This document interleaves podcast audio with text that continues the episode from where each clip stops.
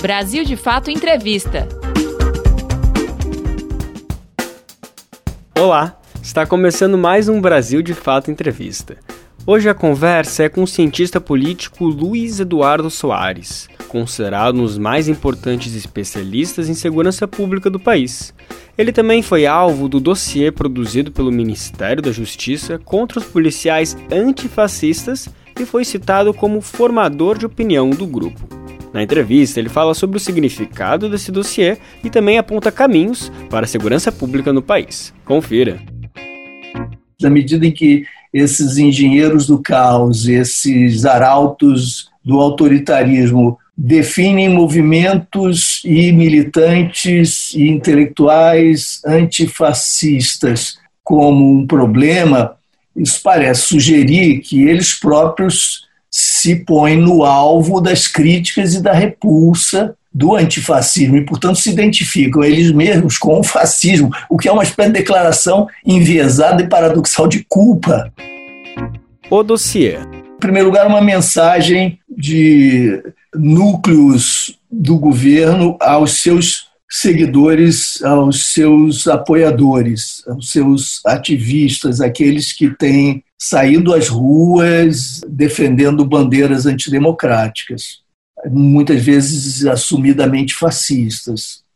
O recado que se passa tacitamente é o de que estamos aqui no front interno e vocês sigam a luta nas ruas, nas redes, e, e aqueles que estão no front interno de instituições, a nossa bandeira está erguida, eis aqui a sinalização, vocês têm a nossa autorização e o nosso apoio para seguir adiante nesse mesmo caminho, nessa mesma direção. Segundo, é uma mensagem para as instituições, as instituições que porventura abriguem aqueles que são alvo desse tipo de investigação sigilosa, na medida em que eh, isso significa uma espécie também de autorização tácita para que sejam perseguidos, quase que uma convocação para que essas instituições excluam, persigam, eh, atentem, vigiem uh, essas pessoas que são assim marcadas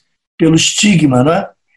A terceira mensagem é dirigida à sociedade no sentido mais amplo, à opinião pública. Vejam o que acontece com quem ousa criticar, com quem se opõe ao fascismo e, e, e ousa dizê-lo e ousa afirmá-lo e levanta bandeiras de direitos humanos, etc. É, isso que acontece. Nós vamos eh, proceder a, a investigações clandestinas à margem das leis, à margem da Constituição, à margem do Ministério Público, da, da Justiça, com consequências que se podem imaginar. Então, é uma tentativa de aquamento, é uma ameaça à democracia, à livre troca de ideias, à livre expressão de ideias e de opiniões. Portanto, há, há uma tríplice função para as ruas e redes, para as instituições e para a opinião pública, todas elas muito negativas elementos da ditadura militar. Bolsonaro sempre teve o sonho de recriar o famigerado SNI. O sonho de Bolsonaro está se convertendo no nosso pesadelo, no pesadelo da sociedade brasileira, porque isso está se concretizando. Essa primeira iniciativa, que eu vejo como uma espécie de testagem, é? o governo caminha aos trancos e barrancos com as suas contradições, avança claudicante e e testando limites, vendo até onde pode prosseguir, até onde pode avançar, quais são os limites que a resistência democrática consegue impor, etc. E nesse caso, me parece que nós conseguimos razoavelmente nesse momento reverter a situação, colocando o governo na defensiva em função do clamor social e institucional que, que proveio de todas as, as áreas, etc. E a, o próprio Supremo, por meio da ministra Carmen Lúcia, exigiu que o ministro se pronunciasse. O Senado exigiu que o ministro se explicasse. Há uma série de medidas legais que estão sendo adotadas. E o ministro da Justiça demitiu o coronel do Exército responsável pelo setor que teria produzido essa peça supostamente investigativa ou acusatória. Eu digo supostamente porque é, é, isso é tão surrealista, tão chocante e é clandestino, de tal modo que nós não sabemos exatamente de que acusação se trata, qual acusação. Não há acusação acompanhada por procedimentos judiciais, muito menos um inquérito ou um processo do ponto de vista legal. Né? E isso, como você disse bem, não só lembra a ditadura, mas restaura elementos da ditadura. E lembremos-nos de que uh, há um par nesse casamento perverso. De um lado, nós temos o SNI, e de outro lado, as práticas de tortura e de intimidação. Os porões não são provavelmente filhos bastardos do, do SNI, são irmãos siameses, os porões do SNI. Não há um sem o outro. Se nós estamos agora diante de ameaça de recriação do, do SNI, nós estamos num umbral de ameaças ainda muito mais graves que se podem transformar numa realidade prática. Sempre houve tortura no Brasil contra negros e pobres. Durante a ditadura, houve a extensão, a ampliação do foco de atuação das forças repressivas e foram incluídos no, no alvo da, da, repressão os opositores do regime, quaisquer que fossem suas classes sociais, suas proveniências sociais. É, depois da redemocratização, nós voltamos à velha história brasileira, perseguição de negros e pobres com as práticas policiais conhecidas. E agora nós temos a renovação com a restauração de um espectro mais abrangente que era típico da ditadura.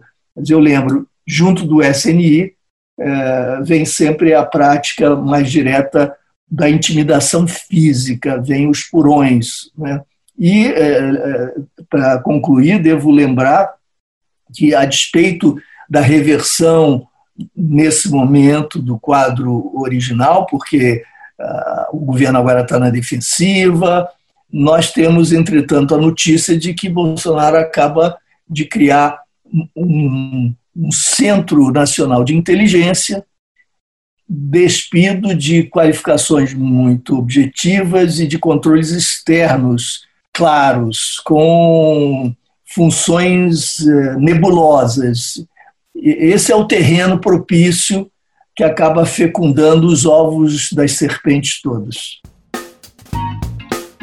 Segurança Pública no Brasil é necessário que nós compreendamos o percurso histórico. O que acontece? Em 1988, nós celebramos, nós como nação, celebramos um pacto democrático expresso numa Constituição. Foi a nossa primeira Constituição democrática. Toda a nossa história, a despeito de suas limitações, sobretudo dos percalços na sua implementação que nunca se deu plenamente, etc. Mas, de qualquer forma, está ali desenhado o Estado Democrático de Direito, ampla participação, respeito aos direitos elementares, enfim, é de fato um momento histórico para nós, precioso. Ocorre que essa transição foi uma transição negociada, nós não passamos pela justiça de transição, nós não ajustamos as contas com os crimes perpetrados pela ditadura. Nós varremos os, as cinzas para baixo do tapete e viramos o rosto, saltamos direto da barbárie para a reconciliação, sem um momento de verdade,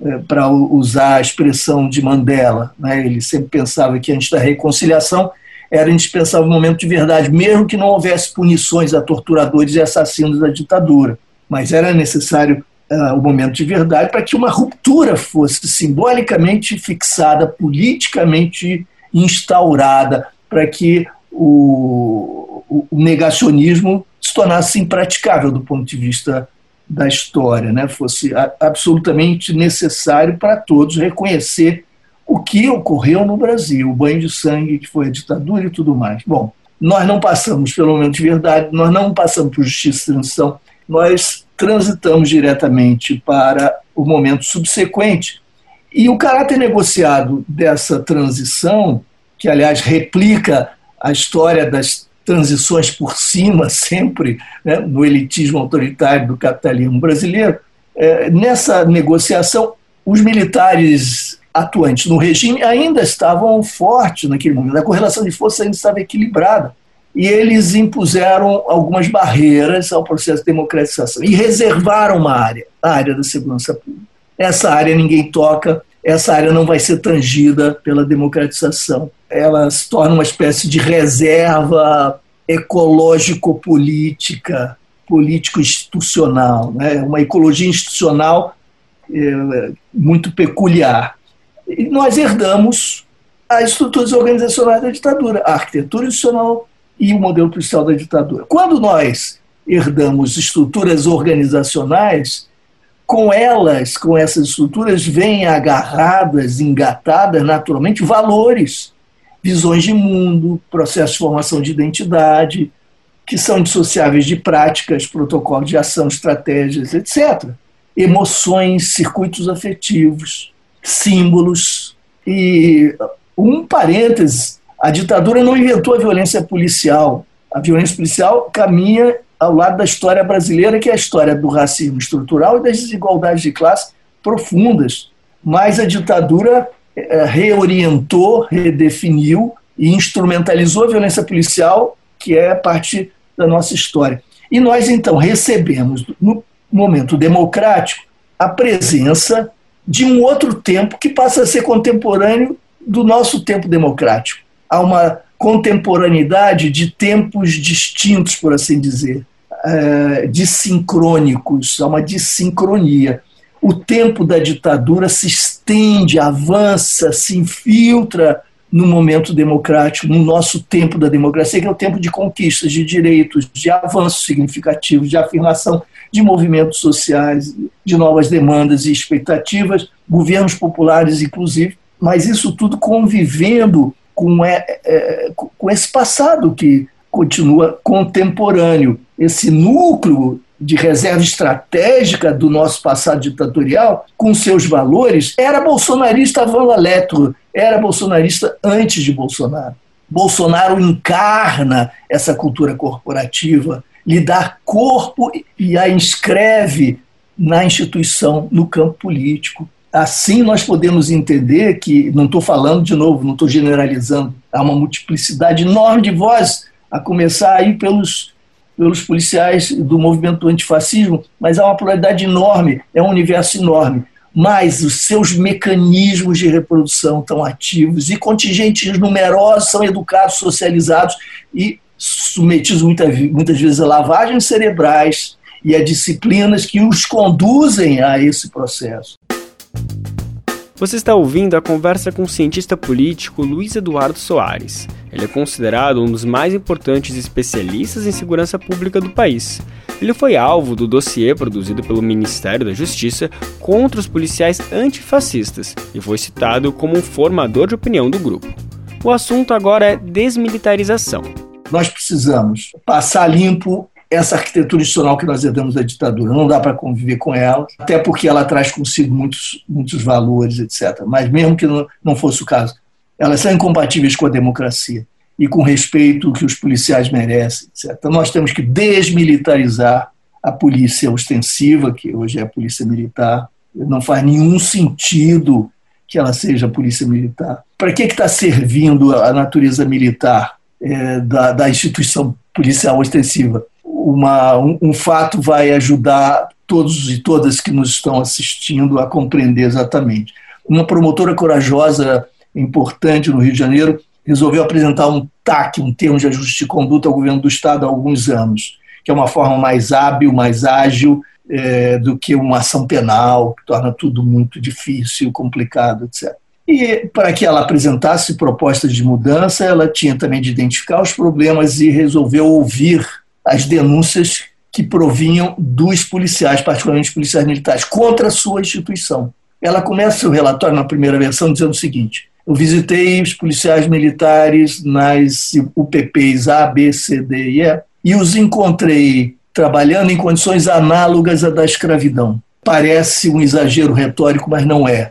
Eles trabalhavam em contêineres a 50 graus à sombra, o ar refrigerado pifado, não havia conservação nem energia suficiente sem condições sanitárias, faziam as necessidades do mato, comiam nas biroscas da, da comunidade, quase que por favor, com coletes à prova de bala vencidos, é, amedrontados, acuados, sem saber a que se destina o fato de estarem ali, sem orientação, sem norte, sentindo isolados abandonados, e, mais que tudo, em regimes, em jornadas de trabalho que excediam, inclusive, aqueles padrões que são considerados regimentalmente aceitáveis apenas em, em situações extremas, em crises extraordinárias. Mesmo esses parâmetros estavam sendo superados por jornadas que, que eram absolutamente desumanas. Isso conduz a alcoolismo, drogadição, uh, angústias e sofrimento psíquico, uh, utilização de, remédios tarja preta como forma de mitigar o sofrimento, a ansiedade, as angústias, a natureza militar dessa instituição passou a servir como instrumento de superexploração da força de trabalho. Eles não podem dizer um ai, eles não podem hesitar no cumprimento da ordem, eles não podem questioná-la, eles não podem se insubordinar com canais de organização de expressão sindicais, ou que seja, eles não podem é, judicializar o problema. E qual é o benefício que traz essa rigidez hierárquica com centralização decisória? traz benefícios para a instituição policial, para a instituição é, do Exército, para, força, para as Forças Armadas, porque é essa verticalidade rígida e a centralização decisória que permitem a adoção do método próprio para essas instituições, que é o pronto emprego, que é o deslocamento célere de contingentes humanos e materiais de modo convergente. Essa é a metodologia aplicada na guerra e essas são instituições criadas para proteção da soberania nacional, do território nacional, por meio, inclusive, bélico no limite. Portanto, se justifica, se compreende esse formato. Transplantar, transferir esse, esse formato para uma polícia é absolutamente injustificável. União das polícias. O segundo ponto é que nós precisamos que cada instituição policial cumpra o conjunto das funções policiais, quer dizer, faça trabalho ostensivo, trabalho investigativo. Só no Brasil nós temos essa divisão. Uma polícia escreve preposições, adjetivos, substantivos, a outra escreve advérbios e os verbos, etc. Nunca vão ser capazes de produzir um parágrafo em comum. Há conflito, não há cooperação. É, essa divisão não existe no mundo e não funciona, segundo 70% dos próprios operadores da segurança pública. O terceiro ponto que tem de ser enfrentado é esse da duplicidade das polícias. Nós precisamos de carreira única. Vejam só, há duas polícias em cada um. A polícia civil é a polícia dos delegados e a polícia dos agentes. A polícia militar é a polícia dos oficiais e das praças. Universos valorativos diferentes, é, pretensões e expectativas distintas. Por mais que um policial que tenha entrado pela porta de baixo na polícia militar alcança com uma melhor trajetória do mundo, com dedicação, com competência e capacidade, depois de 25 anos, o maior ranking que ele alcança, posição hierárquica, é de sargento.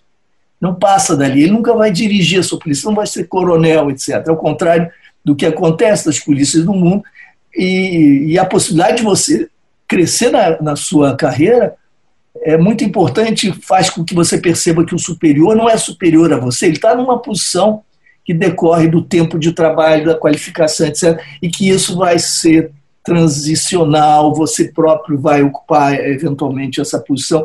Isso também ah, serve à coesão interna, ao enriquecimento coletivo das experiências, etc. Então, essas três bandeiras, desmilitarização, carreira única em cada unidade policial, em cada instituição policial, e ciclo completo das atividades em todas as instituições, essas bandeiras são bandeiras que estão presentes na PEC 51, que o senador Lidberg Faria apresentou em 2013 ao Senado Federal e para a qual eu contribuí e não só eu pessoalmente, né, mas tantos que, tantas que se associaram nesse esforço ao longo de muitos anos. Impacto para o cidadão. Eu acho que há uma maneira da gente ser bastante claro e direto.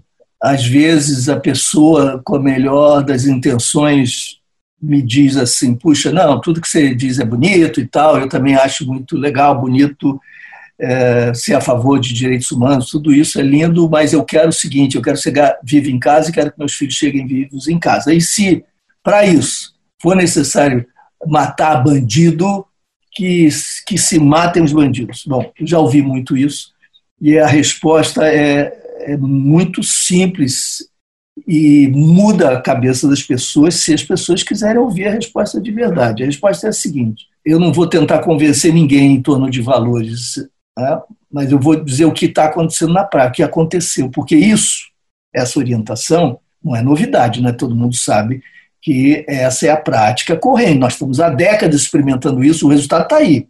Isso já foi experimentado. O Brasil é um laboratório de execuções extrajudiciais, violência policial. Isso é o que está aí. Vocês estão gostando do resultado? Alguém está satisfeito? Nem os policiais estão, nem a sociedade está. Quem é que está satisfeito com o resultado? Bom, o que, que acontece? Quando a autoridade dá ao policial na ponta direito de matar, não em legítima defesa, porque isso todos nós temos, não precisamos pedir licença a ninguém, diante da iminência é, do risco máximo de, de, vida, de morte, nós podemos reagir é, e, e também para salvar um inocente podemos, de policial, evidentemente, nós estamos falando de licença para matar, em qualquer circunstância, sem que se lhe cobre nada. Muito bem. Quando se dá, quando a autoridade dá ao policial na ponta liberdade para matar, dá também ao policial liberdade para não fazê-lo. Você pode matar, pode não matar. E isso pode se converter numa moeda atraente, porque o policial mal orientado, e há policiais mal intencionados, chegam na ponta diante do suspeito e o seguinte: olha, não me custa nada te matar, nada, não vai nenhum problema. É possível até que eu ganhe um, um prêmio, qualquer coisa assim. Posso também não te matar. E aí? Quanto vale a vida? Quanto é que você me dá para sobreviver? Eu negocio a sobrevivência. Isso se dá no varejo, aqui ali, no processo histórico ao longo dos anos vai se organizando vai tomando forma, como toda a economia da corrupção vai tomando forma, e aí surge, como no Rio de Janeiro, uma prática que vira um padrão, que é o chamado arrego, aqui no Rio as pessoas sabem o que é, que é um contrato, um acordo, um arreglo, um acordo entre policiais e traficantes, originalmente, em que há uma terceirização de risco a privatização de lucro. Olha, então, vocês fazem o seu negócio, nós não atrapalhamos, nós queremos X, um percentual sobre os ganhos, ou uma quantia fixa, ou diária, ou semanal, o que seja. Mas nós fazemos um acordo. O acordo decorre da licença para matar. É o primeiro passo é a licença para matar. Se existe execução extrajudicial, existe negociação de sobrevivência e articulação. Ah, onde é que isso vai parar ao longo de décadas que isso está sendo processado no Rio de Janeiro? Vai parar no enfraquecimento das polícias, na sua degradação institucional, porque isso corrói como um câncer, e nas milícias, que são o formato metastático desses núcleos anárquicos que vão sendo criados e que vão prosperando e fazendo negócio, depois substituindo os traficantes. Eles aprendem com os traficantes e depois os substituem. Hoje no Rio, o problema são as milícias. Os traficantes estão em declínio, em decadência, e as milícias são a força mais poderosa e são grupos de policiais ou ex-policiais que aprenderam assim a negociar a sobrevivência e a, passaram a dominar territórios e comunidades, extraindo ensinamentos da experiência limitada do tráfico, expandindo, fazendo agora não só negócios com drogas, mas negócios mais amplos, cobrando taxas sobre toda a dinâmica econômica de uma comunidade. Volto aos nossos interlocutores e aí, Dona Maria, seu João, seu José, a história é essa, independentemente dos valores serem bonitos ou não. Quando a gente autoriza a polícia na ponta a matar, permite que ela haja ilegalmente, o que nós colhemos é tempestade, é insegurança, é o fim das polícias, é o fortalecimento de todas as formas de crime. Crimes que terão a participação das polícias, se não seu protagonismo. Isso é o começo do fim. Portanto, no sentido mesmo pragmático, mesmo prático, mesmo que a senhora e o senhor não gostem de direitos humanos, essas bandeiras, acho tudo isso romântico, idealista. O fato é, praticamente, se a gente permite que a polícia haja com ilegalidade na ponta, a gente desmonta a polícia e a gente acaba investindo na insegurança pública. Esse é o resultado dessa história do Rio de Janeiro, por exemplo. Você acabou de ouvir o BDF Entrevista com o cientista político Luiz Eduardo Soares, considerado um dos mais importantes especialistas em segurança pública do país. Ele foi alvo do dossiê produzido pelo Ministério da Justiça contra os policiais antifascistas e foi citado como formador de opinião do grupo. Você pode conferir outras conversas como essa no YouTube, Spotify, Deezer ou outras plataformas do Brasil de Fato. Ficha técnica. Apresentação: Lucas Weber. Entrevista: Marina Duarte de Souza. Edição: Vanessa Nascimento e André Paroche. Coordenação: Camila Salmásio e José Eduardo Bernardes. Direção: Beatriz Pasqualino e Nina Fidelis. Até a semana que vem. Brasil de Fato Entrevista.